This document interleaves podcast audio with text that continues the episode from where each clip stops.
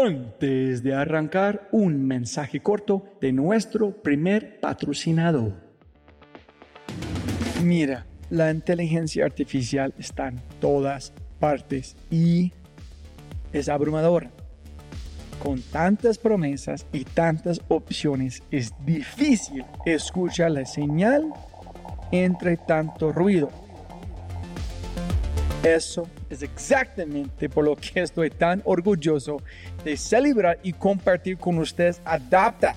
Adapta.ai. Escucha lo fácil y poderoso que es usar Adapta. Ve a adapta.ai.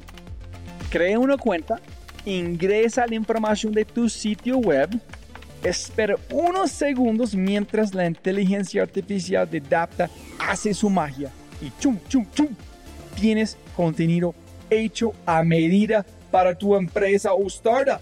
¿Y qué es mejor?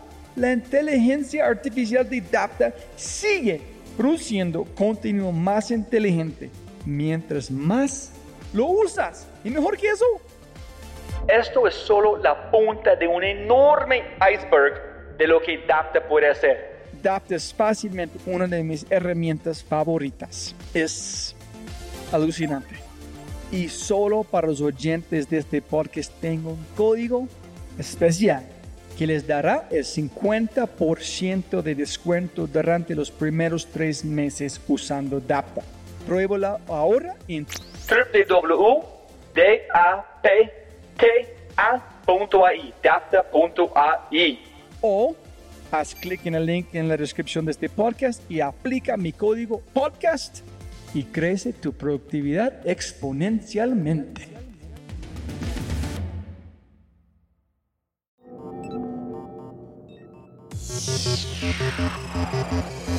Yo creo que la suerte es donde las oportunidades se encuentran trabajando.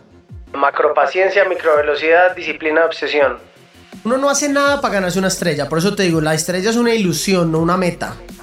Uno como chef dice, uy, ojalá un día nos den una estrella por lo que hacemos y por lo que creemos. En los restaurantes nosotros no somos creativos, los restaurantes son estandarizados. La versión 2.0 de una persona verdaderamente exitosa es convertir los sueños en obsesión y esa obsesión a través de la disciplina.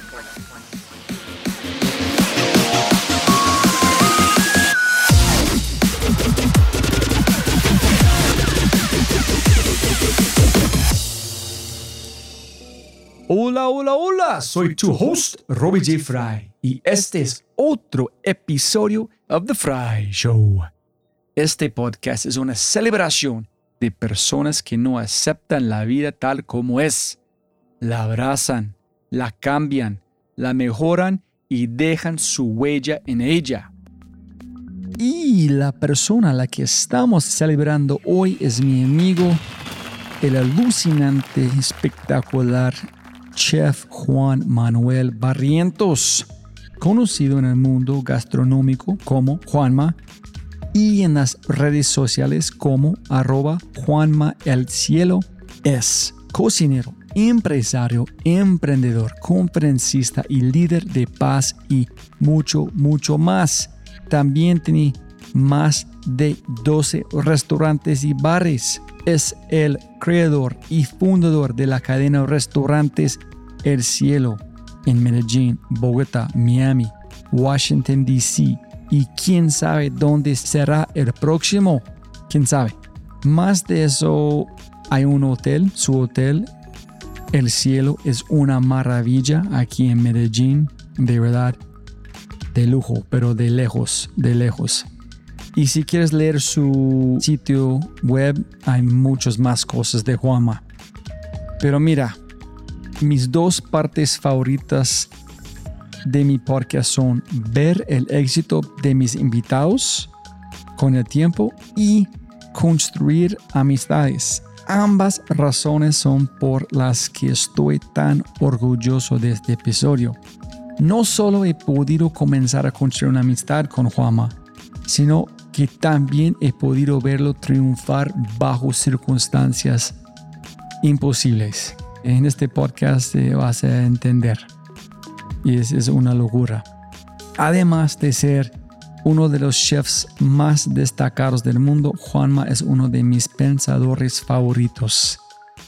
De la misma manera que cocina, Juanma procesa la información. Juanma tiene restaurantes con estrellas Michelin, pero también una mente de estrella Michelin.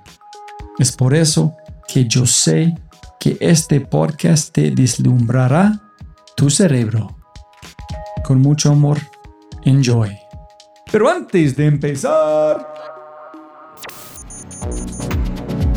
no olvides visitar thefryshow.com para los links al newsletter y más. Y por favor, por favor, por favor, si amas el podcast, comparte el episodio en tus redes sociales.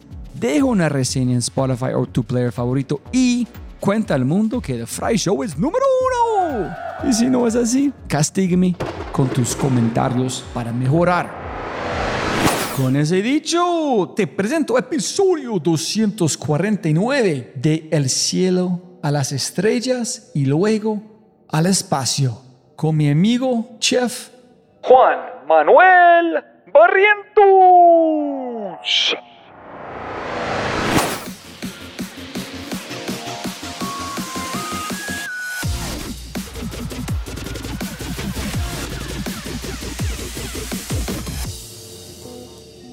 Listo.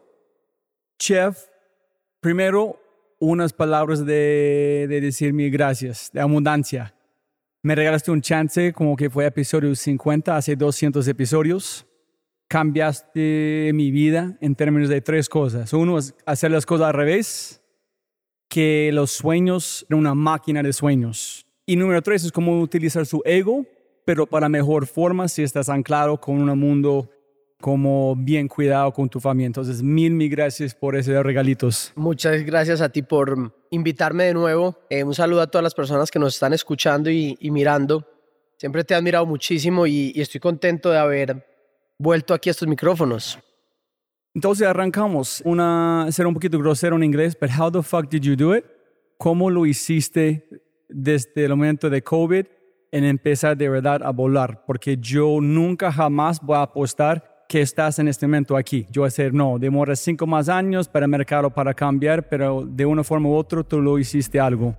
Bueno, COVID y post-COVID, porque yo creo que son dos momentos, el momento de la cuarentena, por así decirlo, y el momento de la salida de la cuarentena. Entonces, yo creo que la diferencia que el cielo tuvo con respecto a muchas empresas fue que nosotros nos concentramos, mirándolo en retrospectiva, nosotros nos concentramos en la salida, no en el momento de la crisis. Entonces, la gente empezó a hablar de reinventarse, reinventarse, reinventarse y a mí me tenía saturada la palabra reinventarme.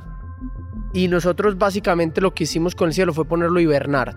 Si tienes un oso y no tienes energía, un verano o una primavera que estén produciendo miel, salmón, frutos, lo que sea, nueces, y no tiene grasa, no tiene energía, pues ¿qué tienes que hacerlo? Ponlo a dormir. Y nosotros éramos una empresa en ese momento grande, teníamos como unos 200 empleados, pues es una pyme en Colombia, pero digamos que para ser una empresa de restaurantes de lujo eran muchos empleados. Y independiente que hicimos algunas cosas, tuvimos como algunos domicilios donde la gente cocinaba en la casa con unos productos precocinados y demás, que lo hicimos como hasta el Día de la Madre, que fueron como los dos primeros meses. Nosotros lo que nos dimos cuenta era que tarde que temprano o nos moríamos o teníamos que salir. Pues la raza humana o se moría o se sanaba. Eso pasa en todas las pandemias. Entonces, cuando empezamos a darnos cuenta que esto iba a durar más de tres meses, nosotros, digamos que tenemos como empresa algunas fortalezas. Una de ellas es el orden. Somos una empresa absolutamente ordenada y medida. Mi papá es un control freak, yo soy el creativo. Entonces, digamos, y mi mamá es como la que nos une. Entonces, ella maneja todas las operaciones. Mi papá maneja toda la parte financiera, legal, todo lo estructural y yo manejo toda la precreatividad y nuevos negocios. Entonces, cuando entramos a la pandemia y nos dimos cuenta que pues que estaban cerrando países, pero Colombia no lo habían terminado de cerrar y teníamos muy bien organizados los créditos bancarios, todo, lo que hicimos fue activar todas las líneas de crédito que tuviéramos autorizadas una semana antes de entrar en cuarentena. Entonces casi que el día que estábamos entrando en cuarentena habíamos tomado todos los préstamos de todos los bancos que nos podían prestar. Entonces entramos con una caja gigante obviamente deudas, pero una caja gigante, a hibernar. Entonces dormimos con los silos llenos. Y cuando entramos, digamos que necesitábamos garantizar dos cosas. Una era la parte humana de toda la organización y otra era la supervivencia de la empresa. ¿Cierto? Esos eran nuestros dos objetivos. Entonces, independiente de que uno hacía como cositas, el tema de los domicilios y demás, yo creo que nuestro gran secreto fue tomar dos decisiones muy importantes. Una fue programarnos a ver cómo ganábamos dinero en ese año. O sea, nosotros con una semana de cuarentena dijimos cómo ganamos dinero este año. Entonces dijimos, si vamos a estar dormidos seis meses, ¿qué hacemos para compensar un muy buen 2019? Y a mí se me ocurrió una idea un poco fuera de lo común y políticamente incorrecta. Y fue que yo le dije a mi familia, les dije, vea, si nosotros tenemos uno o dos meses de salarios y pagamos dos meses de salarios, en dos meses vamos a estar quebrados y en dos meses le vamos a tener que decir a la gente que no hay plata, pues porque ya no hay. Y además de eso quedamos con las deudas. Y si tenemos un mes, lo mismo. Y si tenemos cuatro meses, entonces vamos a darle salario cuatro meses. Y en cuatro meses, si la cuarentena dura seis, igual vamos a estar quebrados en cuatro meses. Entonces lo único que vamos a hacer es alargar una muerte y terminar quebrados nosotros como empresarios con deudas a los bancos. En el momento en el que la gente salga de cuarentena, pues va a buscar trabajo en otro lugar y nosotros vamos a estar cerrados. Entonces lo políticamente incorrecto que yo sugerí fue que pagamos el primer mes de salario y en el primer mes, teniendo caja por ahí para tres o cuatro meses de salario, mandamos a todo el mundo a licencia no remunerada. Pero lo que hicimos fue mantenerles mínimos vitales, que eran como una especie de bonos, para que mercaran. Y además de eso compramos como 40 toneladas de alimentos. Los pusimos en, una bodega y empezamos a hacer mercados. Entonces todos los empleados tenían derecho a ir una vez a la semana a recoger mercado y además tenían un mínimo vital que era aproximadamente como medio salario mínimo en ese momento. Pero no pagábamos salarios. Entonces lo que eso hizo fue permitirnos con el flujo de caja de dos meses de salario pagar cuatro meses de mínimos vitales más alimento. ¿Y por qué pagamos los mínimos vitales? Porque, porque pasaba lo que terminó pasando. Como los bancos congelaron los, los pagos, las empresas de servicios públicos decían daban agua, luz y todo, pero no había que pagar servicios públicos, etcétera, etcétera.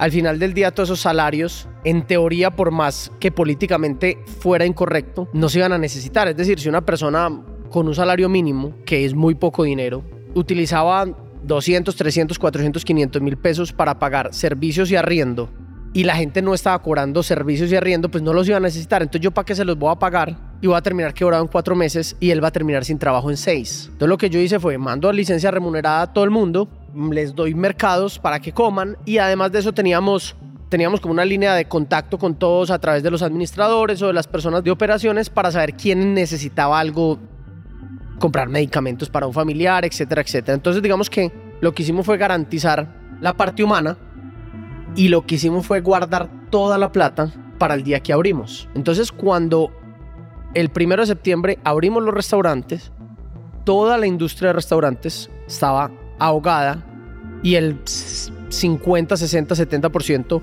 de la industria estaba, digamos que, quebrada, viendo cómo abrir. Y nosotros el primer día que abríamos teníamos dos meses de salarios y flujo de caja. Entonces llamamos a todo el mundo y ese día todo el mundo tenía su salario completo. Entonces septiembre fue un mes en donde el mesero del lado no tenía trabajo y nuestros meseros tenían salario completo. Y el otro mesero del otro lado, su restaurante no abrió porque se quebró. Cuando nosotros salimos, salimos solos, salimos llenos de caja para poder pagar esos salarios y salimos empleando gente. Entonces así garantizamos los mínimos vitales y la parte humana y garantizamos el trabajo y la supervivencia de la empresa guardando la plata para la salida. De una, como tu naturaleza, de ir contracorriente, dijiste, huevón, si todo el mundo van aquí, vamos a ir a o fue una cosa muy de conversación de largo plazo con su papá, con su mamá, diciendo, ¿qué hacemos? Eso es uno. Número dos es, yo entiendo por qué vengo de este mundo, en Puerto en el espejo está muy claro, de hibernar en la forma que tú pensaste con los empleados. Pero yo no sé cómo un empleado, si yo voy a entenderlo con ese momento de sufrimiento, o hermano, dame mi plata. ¿Cómo fue la conversación? ¿Cómo entendieron sus empleados? Y número tres, ¿cuándo sabía que, pucha, esta fue la mejor decisión que hicimos? A ver, lo primero es que yo no tengo la obligación de darle un dinero que yo presté a nombre mío a un empleado. Y no tengo la obligación de decirle al empleado que tengo un dinero que yo lo presté a nombre mío. La empresa está a nombre mío, yo le pido el 13 de marzo una plata al banco y si la empresa se quiebra, el banco igual me la va a cobrar a mí porque yo soy el codeudar como dueño de la empresa. Entonces a mí, primero el empleado no tiene derecho a decirme deme mi plata, porque pues igual le podría decir al del lado, deme plata.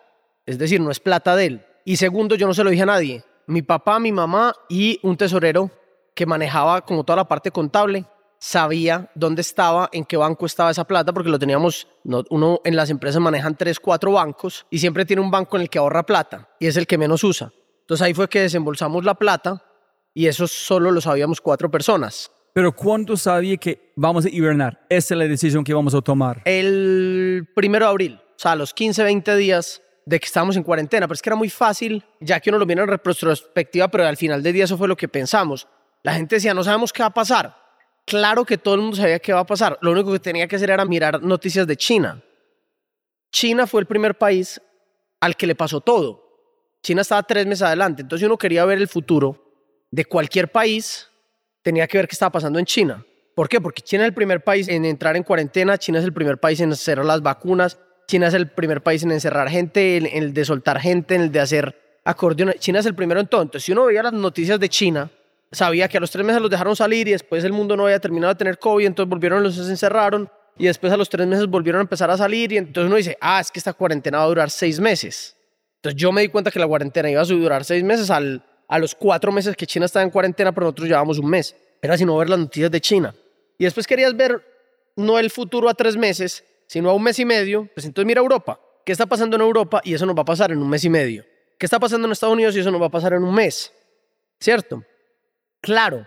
Otra situación, y el COVAX fue muy importante, otra situación fue que, digamos que los países que más invirtieron en laboratorios de biotecnología, pues más rápido van a tener las vacunas, pero el COVAX también ayudó a que también todo el mundo tuviera vacunas y, y a la buena gestión del presidente Duque en ese momento, que tenía una extraordinaria relación con los americanos y tenía una extraordinaria relación con Xi que fue el primero que nos mandó vacunas.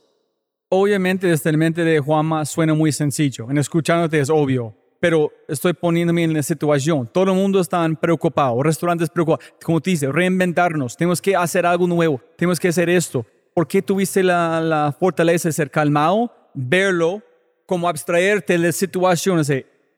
Sencillo, este van a pasar, esperamos, en este pasan. Mira, por una sencilla razón, un poquito fría, y es que una de las cosas que yo he aprendido en los 15 años que he tenido la fundación, en el cielo uno, vestido de chaqueta de chef, se aproxima gente de toda índole, desde una persona normal de ciudadano, cualquiera de cualquier ciudad, hasta príncipes, reyes, políticos y demás. Entonces una de las cosas que yo siempre he sabido, que además he estado muy inmerso como en muchos temas políticos y diplomáticos durante toda mi vida, a través de la cocina, es que la gente no sabe nada, la gente no tiene ni puta idea de lo que pasa en el mundo, ni cómo el mundo se manda, ni todo el mundo vive ignorante. Entonces cuando yo empiezo a ver que todo el mundo dice esto y aquello y que las redes sociales y tal y pascual, yo dije, marica, ¿yo por qué tengo que escuchar un montón de ruido de gente que, que no sabe nada? Todos vivimos muchas veces ignorantes de lo que realmente pasa en las políticas del mundo, en lo que realmente, cómo el mundo se mueve. Entonces, cuando yo empiezo a ver que reinventarse, que no hay que, que, no hay que yo dije, yo tengo que apagar ese switch porque ese switch no me está dando información real. Y lo que tengo que ver es qué está pasando, cuáles son los hechos concretos que están siendo el final de las decisiones de lo que la gente que rule the world está tomando. Entonces, si China a los tres meses sale una cuarentena, es porque después de miles de cosas que supieron o no supieron, tomaron la decisión de que podían salir. Y a los ocho días los volvieron en cuarentenar. Claro, no había vacuna, entonces, entonces seguramente eso ya son cosas que uno puede leer, así no se la estén diciendo. Y entonces ya cuando China, cuando nosotros llevamos tres meses, China empieza el sexto mes a empezar a salir, yo dije, a nosotros nos faltan tres meses. Simplemente leer entre líneas, entendiendo que lo que te están diciendo en esas dos líneas no es lo real, sino lo que está en la mitad, o ver los hechos. Entonces, para nosotros no fue que fue una decisión fácil, porque yo creo que una de las cosas más importantes de tomar buenas decisiones en la vida es llamar bien las cosas, o sea, ponerle un buen nombre a las cosas. Y frente a los problemas, los problemas la gente los ve de una sola forma como un todo, a mí me gusta mucho el pensamiento sistémico Y parte de lo que yo he aprendido a entender es que hay dos tipos de problemas. Hay problemas difíciles y hay problemas complejos. Entonces, si yo te digo que te entrego a ti una pesa de 300 kilos, te la pongo aquí y te entrego unas llaves de un carro y te digo, vete en este carro hasta Cartagena manejando o levántame esa pesa de 300 kilos. Tú vas a tener que hacer mil, dos mil pequeños movimientos como caminar, abrir el carro, prender la llave del carro, acelerar, reversar, coger un mapa, poner un Waze, tanquear el carro, irte y llegas a Cartagena. Eso es un problema complejo, pero en ningún momento es difícil. Si yo te digo a ti que haces una pesa de 300 kilos, eso es un problema difícil, pero sencillo. Y la gente no sabe reconocer esas cosas. Entonces cuando tú, el ruido te aturde, tú crees que tú tienes un problema y no sabes cómo solucionarlo. Entonces lo primero que tú tienes que saber cuando vas a solucionar un problema es si es complejo o es difícil. Y luego reconocer una cosa que yo también aplico mucho, que es Macro patience, micro speed. Macro paciencia, micro velocidad. Entonces, yo tengo que tener un gran sueño y tengo que tener una paciencia para lograrlo. Pero tengo que tener la capacidad de ver cuáles son las miles de tareas y los key points entre esas tareas que yo tengo que lograr y planearlo al revés y luego ejecutar lo más rápido posible cada una de esas tareas. Y ahí sí tengo que tener micro velocidad. Entonces, cuando yo, entre tú más rápido cojas las llaves, entre más rápido bajes las escaleras, entre más rápido te montes al carro, entre más rápido reverses, entre más rápido pongas el Waze, entre más rápido manejes, entre más rápido tanques, más rápido llegas a Cartagena. Entonces tú tienes que tener paciencia durante todo el trayecto, irte respirando y no vas a ir agitado. "Ah, Voy a llegar a Cartagena. No, tú tienes que tener paciencia, estar tranquilo en lo macro, que es llegar a Cartagena. Pero todo lo micro lo tienes que hacer rápido. Entonces tú lo que tienes que separar todas las tareas y hacerlas lo más rápido posible, sin desespero. Por eso yo siempre hablo macro paciencia, micro velocidad. Ya cuando tienes un problema que es sencillo, pero es muy difícil, ya ahí tienes que buscar otras formas de resolverlo en función al problema que tienes. Pero el reconocer ese problema, el reconocer ese problema, te va a ayudar a resolverlo. Entonces ya tienes un problema difícil, entonces me dices, bueno, tengo que subir un metro, una pesa de 300 kilos. Entonces me vas a decir, bueno, Juanma, puedo utilizar una grúa, puedo llamar a alguien que me ayude, puedo... Entonces ya uno empieza a plantear soluciones a partir del problema que tiene, pero ya reconoció qué tipo de problema tiene, si es un problema complejo o es un problema difícil, o si es un problema que tiene ambos componentes. Pero reconocer los problemas y separar los componentes del problema es lo más fácil para resolverlo. Entonces, volviendo un poquito a la pregunta que me hiciste, para nosotros, al hacer un ejercicio así, que además uno entendiendo la situación la entiende muy pragmáticamente, bastante rápido, yo dije, ¿yo qué, para qué me voy a poner en un océano rojo a competir con domicilios, sabiendo que yo vendo el lujo y lo único que tengo que hacer es guardarme para cuando todo el mundo salga? Entonces, yo más que ponerme a montar una empresa de domicilios, hice algunos, pero no representaba ni el 8% y cuando nos dimos cuenta de eso dijimos ni pa' qué. Entonces lo que hicimos fue poner a invernar la empresa y dejamos algunos domicilios por salud mental, para tener algo que hacer, porque como teníamos permisos de, de movilidad, de, todo eso, pues decíamos, nos vamos a enloquecer seis meses en la casa, pues salgamos a hacer domicilios, así no ganemos plata para tener algo que hacer. Pero eso no era nuestro core, nuestro core era hibernar y salir con plata para salir solos.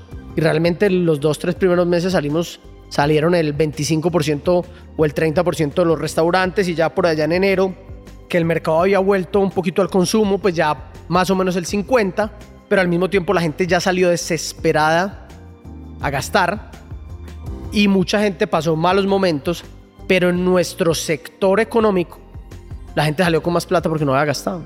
Entonces salieron enloquecidos a comprar vinos más caros, menús más caros, ropa más cara. Y eso es un poquito también, eso se ve, porque eso no es una opinión, eso es un hecho. Primero, pues lo puedes ver en las cifras del cielo, pero también cuando ves los estándares de la industria del lujo, te das cuenta cómo el lujo creció después de la cuarentena, porque realmente había mucha gente con plata ahorrada y con una disposición al consumo porque dijo, YOLO, pues, o sea, you only live once, entonces, pues me voy a comprar el bolso que quiero, el viaje que quiero o el restaurante que quiero. Última pregunta aquí. De todo esto, cuando tú saliste o ustedes salieron, ¿qué genera más felicidad para vos? ¿Que fuiste capaz de tomar una decisión muy complicada en mantener tu esencia, lujo, creatividad y no sacrificar a quién eres? ¿O que fuiste capaz de explotar en ser paciente con un negocio? Yo creo que las dos, realmente. No, uno. Solamente puedes escoger uno. Es que, es que es un componente de las dos porque al final del día mi meta era salvar la empresa. Entonces salvar la empresa para mí era tener clientes y tener a dónde venir a trabajar. Entonces eso es un resultado de las dos cosas que mencionas, es decir, de haber tomado una buena decisión en el momento de crisis, pero como resultado poder venir a trabajar y ver los clientes y ver que el mercado explotó de una manera positiva. Después de COVID, ¿qué pasó? ¿Qué hiciste? Durante el COVID estábamos construyendo el Cielo Washington y el hotel. Teníamos toda la caja para construir el hotel, entonces lo terminamos de construir y no teníamos toda la plata para terminar Washington. Entonces nos tocó replantear muchas cosas del restaurante, arquitectónicas, de interiorismo, y logramos conseguir los fondos en una historia que otro día te contaré porque es un poquito larga, pero a nosotros se nos aparecieron dos inversionistas que prácticamente nos regalaron la plata por, lo menos el 70% del, del cielo Washington a nosotros nos lo regalaron. Porque una persona que nos dio vía un argumento de construcción sobre el arriendo del restaurante tenía un presupuesto de mercadeo. A ver, te lo voy a contar rápido. Esto es una empresa como de 20 billones de dólares que son developers en todo Estados Unidos. Tienen un barrio que compraron durante 20 años como un Meatpacking District, pero en Washington tienen 10, 12 manzanas y levantaron 8 mil apartamentos, mercados, restaurantes. Entonces, ese proyecto es un proyecto como de 2, 3 billones de dólares y dentro de su marketing budget necesitaban un restaurante que tuviera una estrella Michelin. Entonces ellos sacaron del marketing budget plata para ayudarnos a construir el restaurante y cuando le fuimos a dar las acciones dijeron, no, a nosotros solo nos interesa que usted nos pague arriendo y no podemos recibir acciones en restaurantes porque no es nuestro negocio, quédese con las acciones. Entonces básicamente nos regalaron la plata. Obviamente, si yo les dejo pagar arriendo y cancelo el contrato, el restaurante queda construido y les queda a ellos. Pero si yo me quedo ahí 20 años y el restaurante se deprecia y hay que volverlo a remodelar, ellos me regalaron la plata. Y luego cuando llegué, llegué sin plata a Washington, tenía 3.500 dólares para abrir el restaurante y sostener 12 personas. Me había ido con mi hija y no tenía plata. Una persona que me estaba instalando una máquina de helados en la cocina me pregunta cualquier cosa y yo le digo, no, estoy sin, sin caja solo tengo para abrir una semana y estamos desayunando, almorzando y comiendo todos acá porque, mm, porque no tenemos plata, no tengo ni, ni no he pagado ni los arriendos del, del edificio. Y el señor muy querido, que fue el que nos hizo la cocina, al otro día llega y me entrega un cheque de 150 mil dólares y me dice, mira, ¿para qué abres tu restaurante? Entonces yo le dije, bueno, yo le doy unas acciones del cielo. Me dijo, sí, sí, luego me las das. Y hoy es el día que no me ha recibido las acciones ni las utilidades y solo me llama, me saluda y me dice que cómo voy y ya van tres años y yo le digo, Jim, necesito que firmes tus acciones, necesito entregarte las utilidades. Me dijo, no, Juan, guárdamelas, guárdamelas tranquilo. Y ya. Un mensaje rápido de nuestro startup quinto y de regreso al programa. Un anuncio especial. Sí, sí, sí, sí. Hemos lanzado un nuevo podcast y se llama Matamos Preguntas. Una o un invitado espectacular. Una pregunta y una conversación llevada hasta el final. Para matar la pregunta, hablemos de todo. Temas como innovación, emprendimiento, liderazgo, growth, ciberseguridad, agilidad, experiencia del cliente y mucho más. Con cada invitado o reinvitada hacemos una inmersión profunda en una pregunta y luego la editamos a menos de 18 minutos de perfección. Tu contenido corto de alta calidad y alta frecuencia para mejorar tu vida. Encuéntranos en tu player favorito como Matamos Preguntas y empieza tu recarga cognitiva.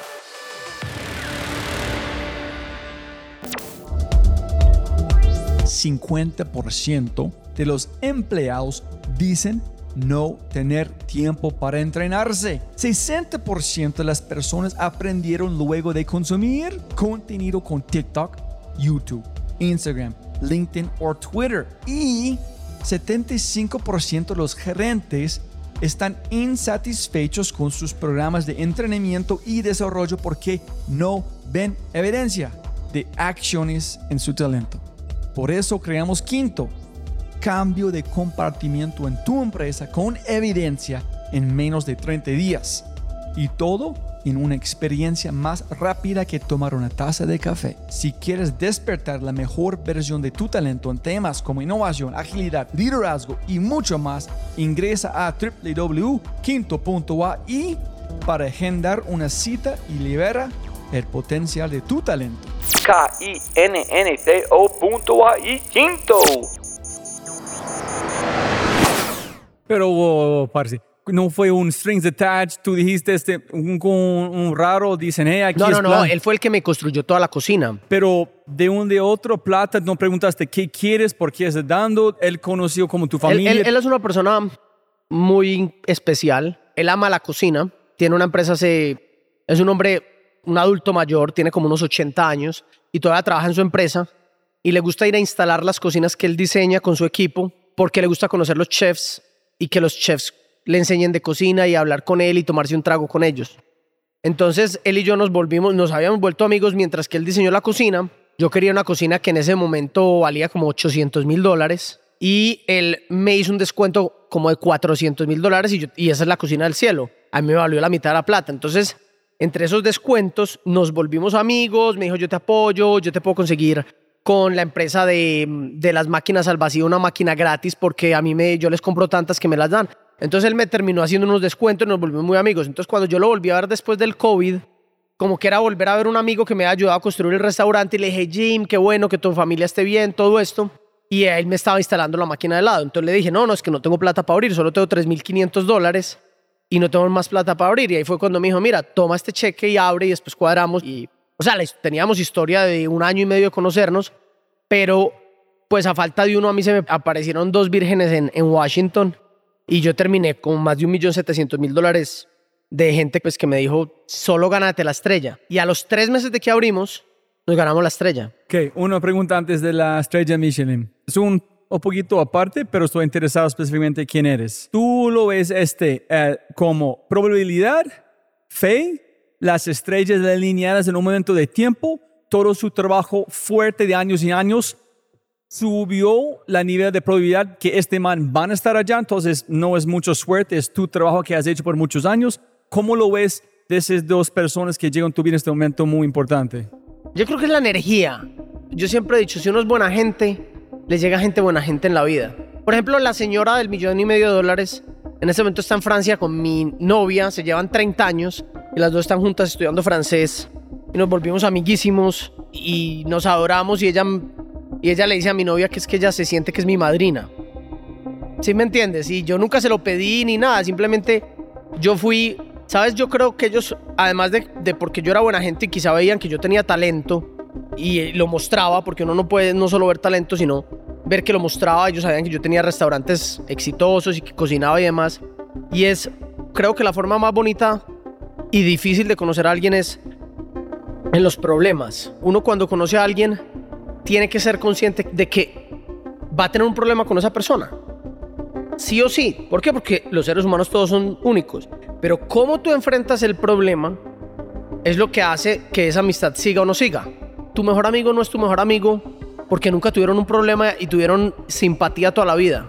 Tu mejor amigo es tu mejor amigo porque cuando tuvieron un problema, en vez de simpatía, tuvieron empatía y supieron solucionar un problema. Es que la simpatía es muy fácil, la empatía es lo difícil. Entonces, cuando yo tuve problemas en la construcción, yo cogí un vuelo, le pedí una cita a ella que maneja, ella es una de las constructoras más grandes de Estados Unidos, le pedí una cita y le decía, "Va, vengo a darle la cara a decirle que tengo este problema. A mí me pasó esto. Al punto que un día le dije, ¿sabe que yo no sé cómo construir este restaurante? Yo necesito que usted me ponga uno de sus gerentes de obra a que me construya el restaurante. Yo estoy ahí con él. Entonces me decía, ¿cómo así? Y yo nunca he hecho eso. Y yo le decía, menos yo. ¿Usted quiere darme a mí uno o dos millones de dólares a que yo ejecute en una obra sabiendo que usted construye hace 60 años? Me dijo, ah, tienes toda la razón. Después me dijo, ¿en dónde te consigno la plata para construir el restaurante? Y le dije, no, quédese con ella. Dígale al gerente que la vaya girando y la gira derecho desde su empresa a las constructoras o los proveedores. Yo, las, yo esa plata solo la voy a utilizar para ganarme la estrella. Entonces ella se reía y decía, es increíble que yo a usted le esté dando dos millones de dólares, usted puede ir a hacer lo que le dé la gana, un millón y medio, y usted lo que me diga es que yo me quede con la plata, pero que además contrate y yo pague un salario de una persona que es mía para que maneje esa plata, para usted ser responsable. Entonces ella veía que yo era muy ingenuo, pero al mismo tiempo muy espontáneo y muy transparente, porque yo no era que fuera ingenuo, sino que así no es la construcción en Estados Unidos, así no son los negocios. Entonces ella se reía porque ella está acostumbrada a que llegan y le dice, deme esta plata, yo le alquilo, le mando un cheque y como unos negocios muy fríos. Y ella encontró conmigo como una especie de latino. Yo lo menciono en mi libro como esa importancia de ser ignorante. Si yo hubiera sabido cómo funcionaba el negocio de la construcción y el arrendamiento de los restaurantes de Estados Unidos, no me hubiera atrevido a hacerle 30 preguntas ni haberle pedido 30, 40 cosas que le pedí a ella. Y como no tenía ni idea, se las pedí y le caí bien y me las dio. Entonces ella me puso una de sus manos derechas a manejar mi obra. El man vale, no sé, un salario de 200, 300 mil dólares al año y el man estuvo un año pendiente de mi obra. Él era el que manejaba la plata, el que me liquidaba los cuadros, el que llamaba y pedía descuentos. Yo hubiera llamado a pedir un descuento de mármol y me rebajan 5 dólares. El man que compra mármol para todas las obras que hacen sabía que tenía 30 dólares de descuento. Entonces, ¿por qué? Porque le caí bien, eh, fue espontáneo y siempre fui transparente en decirle cuáles eran mis problemas y pedirle que me los ayudara a solucionar. Entonces ella entendió que ella, ella por eso se volvió como mi madrina mm, empresarial o mi mentor o lo que sea, pues, porque al final del día, pues gracias a ella que logramos abrir. El día que yo me gané, que a mí me llamaron a decir que me la había ganado la primera estrella, yo llamé a mi familia y a la segunda persona que llamé fue a ella. Entonces, ser una buena persona con buena vibra y talento sube como pueden matar cualquier tipo de suerte. Yo creo que la suerte es donde las oportunidades te encuentran trabajando. Sí, eso quiero creo también. Porque tú dijiste de personas como, no puedes describir algo tan loco. A mí, puedes imaginar, pero es como, un, como una película, no es algo normal. Que no voy al restaurante en persona es como una cocina. ¿Y qué es una estrella Michelin? ¿En qué significan cómo lograste? Una estrella Michelin es como un Oscar en la cocina. Es como la- el máximo reconocimiento. ¿Solamente entregan una cantidad cada año o pueden entregar muchos? Si hay muchos que se la merezcan, hay muchos. Lo que pasa es que ganarse una estrella es muy complicado porque es un conjunto de muchas cosas, servicio, locación, comida, etcétera, propuesta, identidad, creatividad, detalle, etcétera, etcétera. Pero al mismo tiempo, tú no sabes quiénes son tus inspectores. Lo bonito de la guía y que la hace muy transparente es que los inspectores pagan sus cuentas y no pueden decir que son inspectores. No es como en otras guías que a ti te llaman y te dicen, hola, yo soy un votante de una lista y, mm, y quiero ir a comer a tu restaurante, entonces él está asumiendo que tú le vas a invitar la cuenta y tú le vas a invitar la cuenta por caerle bien. No. Aquí el inspector viene, hace una reserva como Tomás Pedro Pablo, comes, paga su cuenta y se va. Entonces hay dos tipos de inspectores según lo que yo sé o especulo, porque además nadie sabe de eso.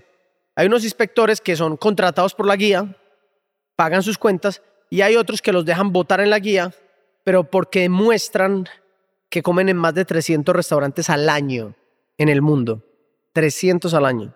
Entonces, hay algunos críticos que se vuelven un poquito famosos porque tú literalmente si los sigues como foodie, ves que un día están en Copenhague, al otro día en Israel, y son gente que se gastan más de medio millón de dólares al año comiendo restaurantes de plata de ellos. O sea, que se dedican a eso. Y simplemente es porque les aman comer. Pero a ti para ganarte una estrella te califican entre 14 y 20 veces en un año. Cuando te van a dar dos, tienen que venir por lo menos unos 30, 40 inspectores en ese año. Y para ganarte las tres, pues tienes que tener dos.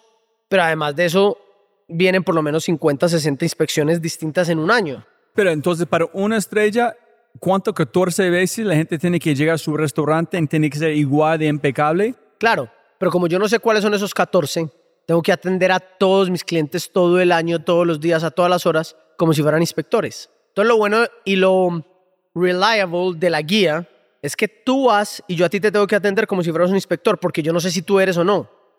Como yo no conozco a ningún inspector, todo el mundo es un inspector. Entonces la guía mercadea la guía a los clientes así. Nuestros inspectores son secretos y para que los restaurantes mantengan sus estrellas, tienen que tratar a todos sus clientes de la misma manera. Mira, yo te digo una cosa, el cielo es un restaurante muy costoso, muy costoso. Primero, a mí no me gusta vender barato. Segundo, son muy costosos. Pero como nuestras políticas de toda la empresa, desde las financieras, legales, humanas, pero las de servicio, calidad y gastronomía, son las mismas. Por más costoso que sea, hazte cuenta que comer aquí en el cielo Medellín vale un 500 mil pesos por persona. Pero lo que tú estás comiendo, probando y sirviendo y pagando es lo mismo que pagarías en el cielo Washington a 500 dólares. Entonces, si tú por 500 mil pesos, que son un poco más de 100 dólares, vas a tener una experiencia en un restaurante Michelin. Venir al cielo Medellín, al cielo Bogotá es tener una experiencia de lujo en el mundo muy barata, así sea cara para, o costosa para el país. Entonces yo a la gente le digo, ¿a usted le parece caro y le gustaría tener una experiencia de una estrella Michelin, pero no va a pagar un vuelo a Miami, hotel y 500 dólares? Vaya al cielo Bogotá, vaya al cielo Medellín y por 500 mil pesos va a tener la misma experiencia. ¿Y qué hiciste para prepararte para cómo ganar esta estrella? ¿Qué hiciste? Como experiencia, el staff, Uno no hace nada para ganarse una estrella. Por eso te digo, la estrella es una ilusión, no una meta. So, no empezaste a pensar en la estrella, solamente No, uno como chef dice, uy, ojalá un día nos den una estrella por lo que hacemos y por lo que creemos. Pero tú no puedes hacer nada para ganarte una estrella. Mira, hay un restaurante en Tailandia que es un restaurante de calle de wok que tiene una estrella Michelin. Hay un restaurante en Tokio, en una estación de metro de Tokio, que es un omakase de seis puestos que tiene tres estrellas Michelin. En Miami hay un colega que tiene un restaurante de tacos con casual service que tiene una estrella Michelin. El cielo es fine dining, tiene una estrella Michelin en Miami. Entonces al final del día, tú no sabes el inspector qué está pensando. No es público. Las políticas sobre las que los inspectores califican nadie las conoce. A los inspectores nunca los invitan a las galas de la Michelin para que no se hagan amigos de los chefs y los chefs no los conozcan. Entonces cuando nosotros estamos en las galas que nos entregan las estrellas, están hay un servicio de streaming que todo el mundo puede conectarse a la página web de la Michelin a verlo. O sea, tú puedes conectarte a la gala en Miami tal fecha, si no estás invitado a la gala. Yo estoy en la gala y yo soy un chef. Los inspectores están en su casa y a los inspectores les mandan saludes. El presidente les dice, hola, un saludo a todos los inspectores que siempre se pierden las fiestas para que nunca revelen su identidad y ellos nunca están invitados. Yo no sé quién es un inspector. Entonces, contesta la pregunta. Me imagino si tú eres Apple, tú no estás preocupando en ganar un premio de diseño. Tú eres diseño, entonces igual de cómo lo ves como la comida. Vamos a ser la mejor de todo. En si algo pasa, algo pasa, pero nosotros, nuestro reto es ser el mejor de los mejores. A mí me importan tres cosas.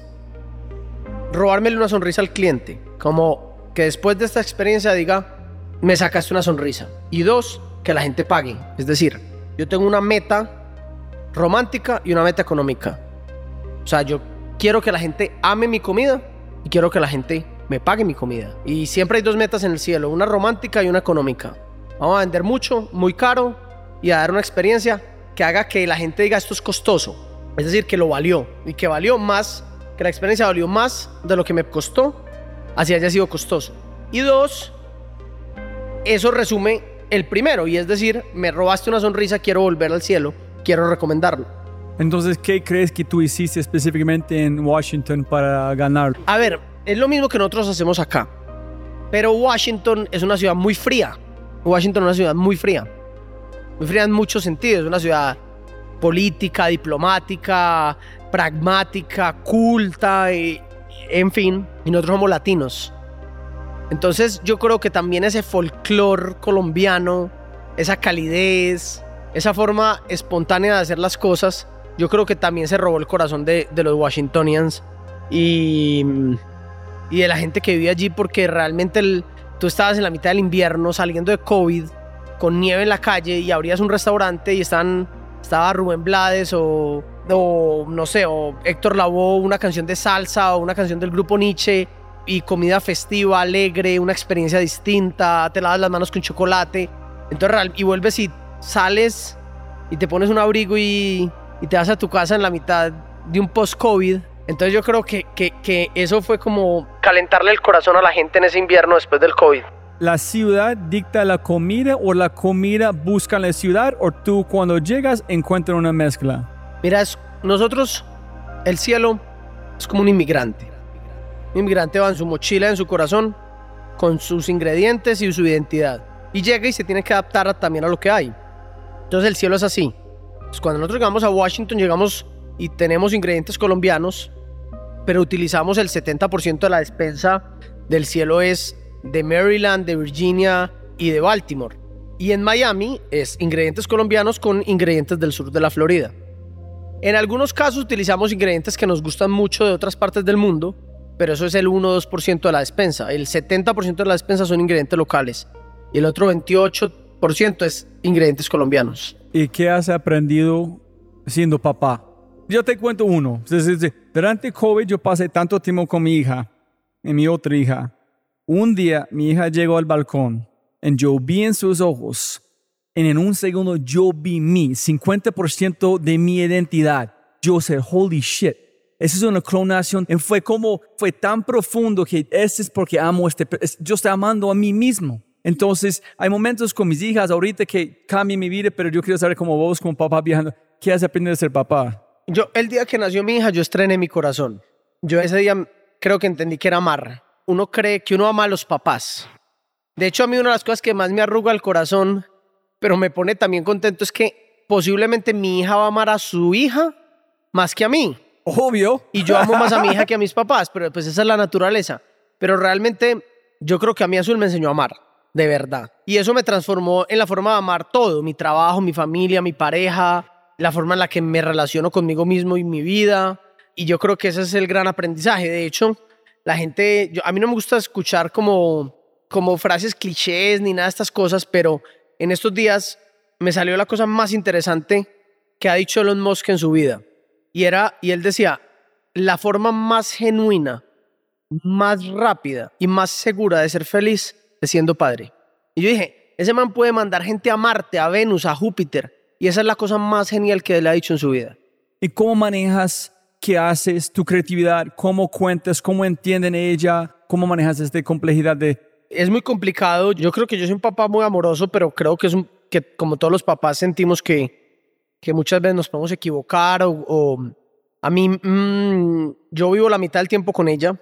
Lo que más duro me da son los viajes porque, mm, pues porque no estoy con ella la mitad del tiempo. Entonces yo lo que trato es de estar con ella en los viajes que pueda estar cuando estoy de vacaciones o de cuando estoy con ella, cuando es mi, mi tiempo estar con ella, pues estar presente, ¿sí me entiendes? Entonces, hoy mi vida, digamos que es muy compleja en función a los viajes porque yo hago entre 120 y 130 vuelos al año, pero muchos de esos los hago precisamente para estar con ella. Entonces yo, por ejemplo, cuando estaba grabando un programa de televisión, si salíamos a las 5 de la tarde, yo cogía un avión, me venía para Medellín, la recogía a las 7 de la noche, la dormía a las 9 y a las 4 de la mañana o 5 la despertaba, la dejaba en el colegio a las 6 y media, 7 de la mañana y me iba para el aeropuerto y llegaba al estudio a grabar. Y así fue los últimos seis meses de mi vida.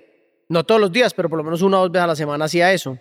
Entonces, ella tiene una vida que medias conmigo y medias con su mamá porque pues estamos divorciados. Entonces yo me tengo que adaptar a ella, no ella a mí, que era una cosa que pasaba cuando era, ella era chiquita, entonces pues no estaba en la guardería y podía viajar y era bebé y lo que fuera. Pero ahorita que ya es una niña y que ya está en el colegio, quien se tiene que adaptar soy yo. Quien tiene que tener y mantener su ritmo de vida es ella. Entonces, cuando a mí me toca el turno con ella, yo estoy en Medellín. O sea, yo la tengo que recoger tal día, tal hora y yo estoy llegando tres horas antes en un avión y la recojo. Y estoy tres, cuatro días y el día que se la dejo a la mamá, el otro día salgo de viaje y así. ¿Tú crees que vale la pena hablar de televisión o no? No, fue un proyecto muy bonito. Fueron dos temporadas bacanas en Telemundo. Lo vio mucha gente, como 500 mil personas lo veían.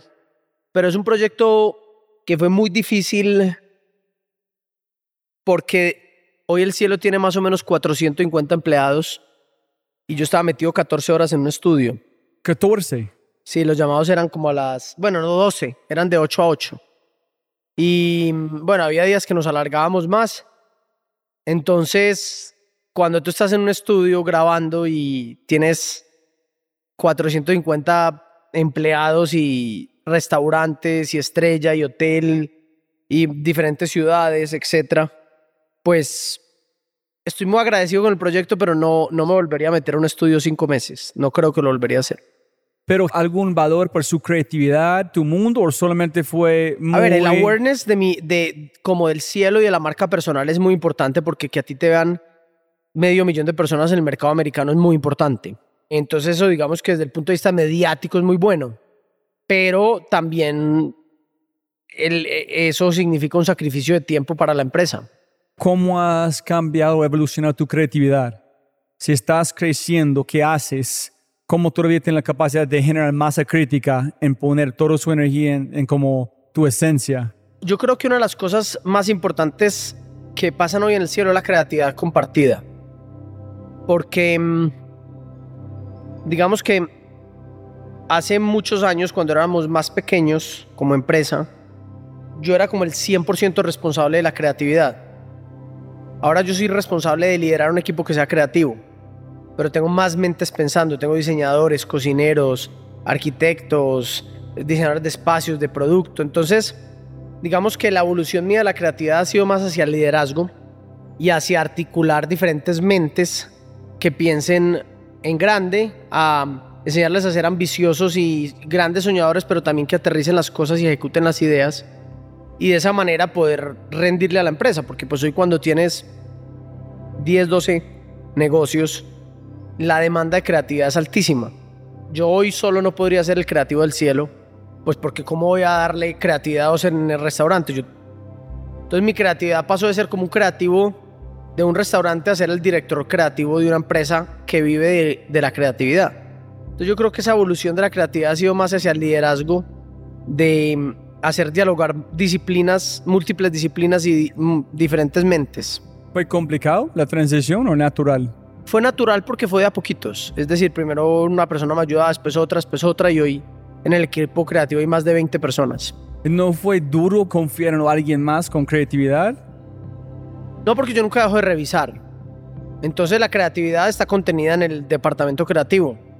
Una vez alguien da una idea y esa idea se vuelve un prototipo y ese prototipo se prueba, sea un plato, sea un estilo, sea un vaso, sea un menaje, ya yo lo apruebo como director creativo y ya sale al cliente. Entonces al final del día lo que pase dentro del departamento creativo, ahí puede pasar lo que sea, la gente, cualquier idea es válida. En los restaurantes nosotros no somos creativos. Los restaurantes son estandarizados. O sea, aquí hay un menú que empezó hace una semana, pero que duró tres meses en el taller creativo, que tiene cocina, que tiene todo, en creación. Entonces, en, esa cocina no hay creatividad. En esa cocina hay ejecución perfecta de un menú que fue creado en otro lugar. Ejemplo, una planta, una planta de Tesla. En la planta de Tesla no están creando el próximo Tesla, están haciendo Teslas. En el departamento creativo de Tesla están diseñando Teslas. Pero si Tesla hace una planta en Monterrey, en México, ahí no se van a inventar el próximo Tesla. Entonces, la creatividad pasa en el departamento creativo, que es una cocina, con cocineros y con diseñadores, y ahí se crean los menús. ¿Ellos están prendidos constantemente? Siempre. O sea, hoy estamos en dos menús adelante. Hay platos que van para el segundo menú, hay platos que vienen para el próximo.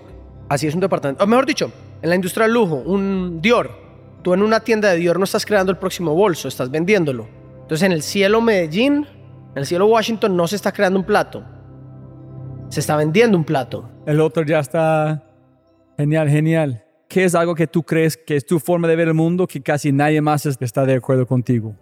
Hay una cosa que yo reconocí en las personas exitosas que yo la reconozco como parte de mi éxito. Y es que todas estas frases inspiradoras y demás siempre hablan de la pasión y hablan de los sueños. Y yo toda la vida en mis charlas, en mis conferencias, en conversaciones, siempre he defendido esa postura, que uno tiene que tener sueños grandes, que uno tiene que tener pasión, pero para serte completamente franco, una de las cosas que yo concluí en los últimos seis meses, un año, es que yo más que tener una pasión, un sueño, tengo una obsesión. Y cuando yo miro con ojo crítico las personas que tienen éxito, me doy cuenta que más que ser personas apasionadas, son personas obsesionadas y esa obsesión te lleva a ser disciplinado. Entonces, si tú me dices a mí como sueños y pasión, es como la versión 1.0 de una persona exitosa. Pero la versión 2.0 de una persona verdaderamente exitosa es ser obsesionado y, disciplinado. O sea, convertir los sueños en obsesión y esa obsesión a través de la disciplina.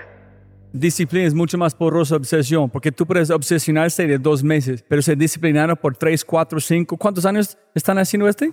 Yo llevo 22 años trabajando y el cielo tiene 16. Ese es un nivel de locura de disciplina y obsesión para mantener este, en crecerlo. Es otra cosa. Es muy sencillo construir algo muy especial.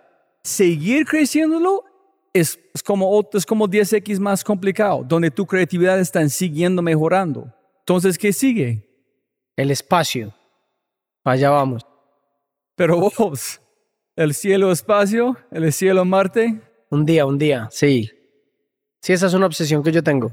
Espacio. Mandar comida al espacio ir a cocinar al espacio. ¿Basado en la biología o solamente, solamente estar en el espacio? A ver, el turismo espacial va a existir y los turistas van a tener que comer algo. O un restaurante en el espacio. Cuando haya turismo, ya hay turismo espacial.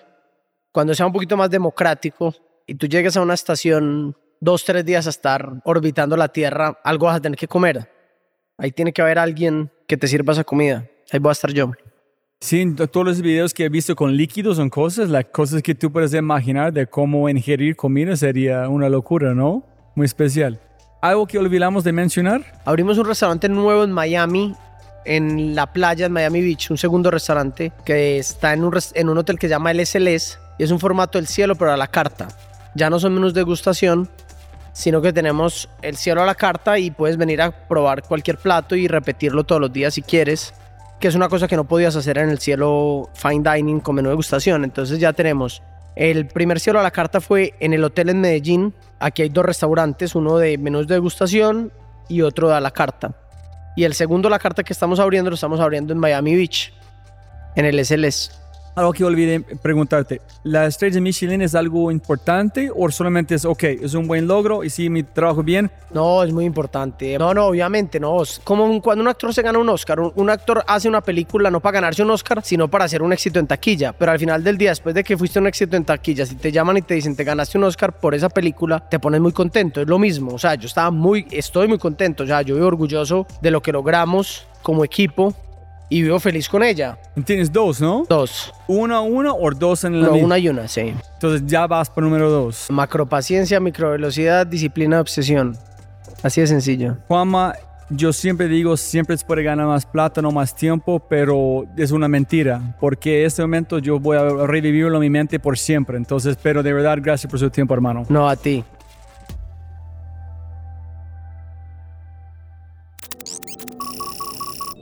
Como siempre, siempre puedes ganar más plata, pero no más tiempo. Muchas gracias por escuchar. De verdad, muchas gracias. Espero que hayas aprendido algo, te hayas inspirado y te sientas con ganas de hacer algo imposible. Pero antes de terminar, realmente me encantaría escuchar de ti. ¿Qué invitados quieres que invite?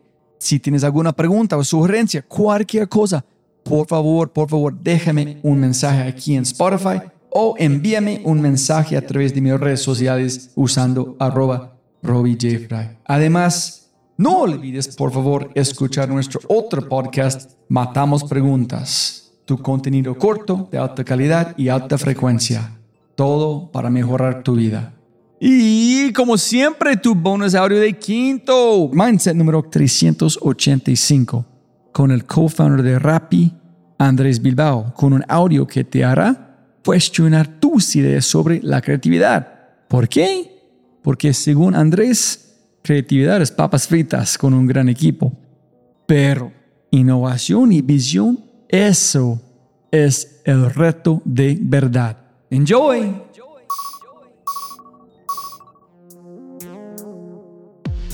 Lo que pasa es que cuando vos hablas de creatividad y pasaba en Rappi que se perdió, se perdió y era muy buena había un chiste y era que alguien estaba diciendo algún servicio que habíamos hecho o alguna cosa muy bonita que habíamos hecho y decían, ah, eso fue idea de Felipe. Ah, eso fue idea de Felipe. Entonces decían, Antojo, eso fue idea de Felipe. Rapicá, eso fue idea de Felipe. No sé qué, eso fue idea de Felipe. Y el chiste era, pues que vale que de quién era la idea, lo que importa es cómo hacer la cosa. Eso se perdió en algún momento y, y ya. Pero yo me acuerdo que a mí me gustaba mucho, me llamaba mucho la atención cuando echaban el cuento de que eso era de Felipe porque creerían que Felipe era como el creativo de Rappi. Pero lo valioso es más de ese pedazo de creatividad, ese, la creatividad colectiva, ¿no? Nosotros hacemos muchas sesiones de, de, brainstorming, de, de qué nos inventamos, que, cómo solucionamos este problema, cómo ganamos aquí, cómo ganamos allá.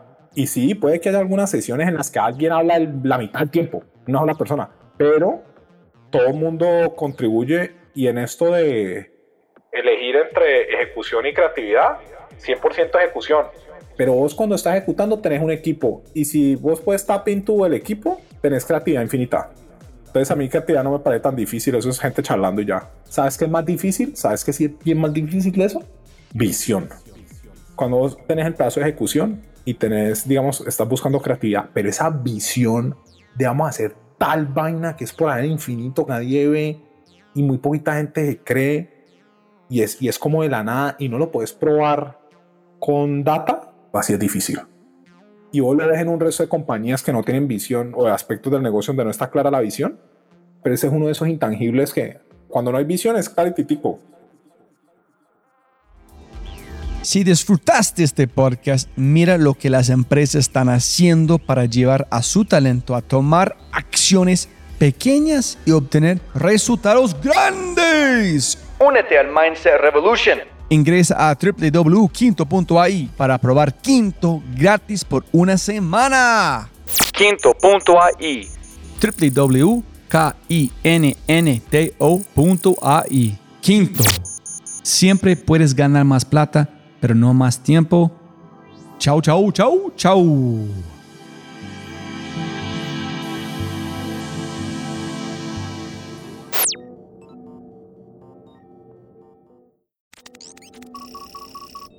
Como siempre, siempre puedes ganar más plata, pero no más tiempo. Muchas gracias por escuchar. Antes de terminar, unas cosas importantes para preguntar y mencionar. Número uno, deja una calificación Spotify. Ya, ya, déjala. Literalmente toma segundos y como yo mencioné, el impacto es enorme. Además, estarás garantizado de sentirte increíble el resto del día. También estamos produciendo todo el contenido en YouTube. El canal es espectacular.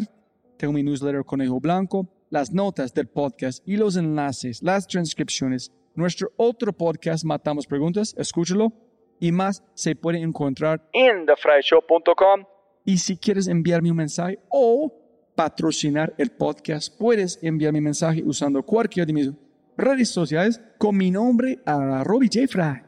Gracias, abrazo grande y sigue escuchando.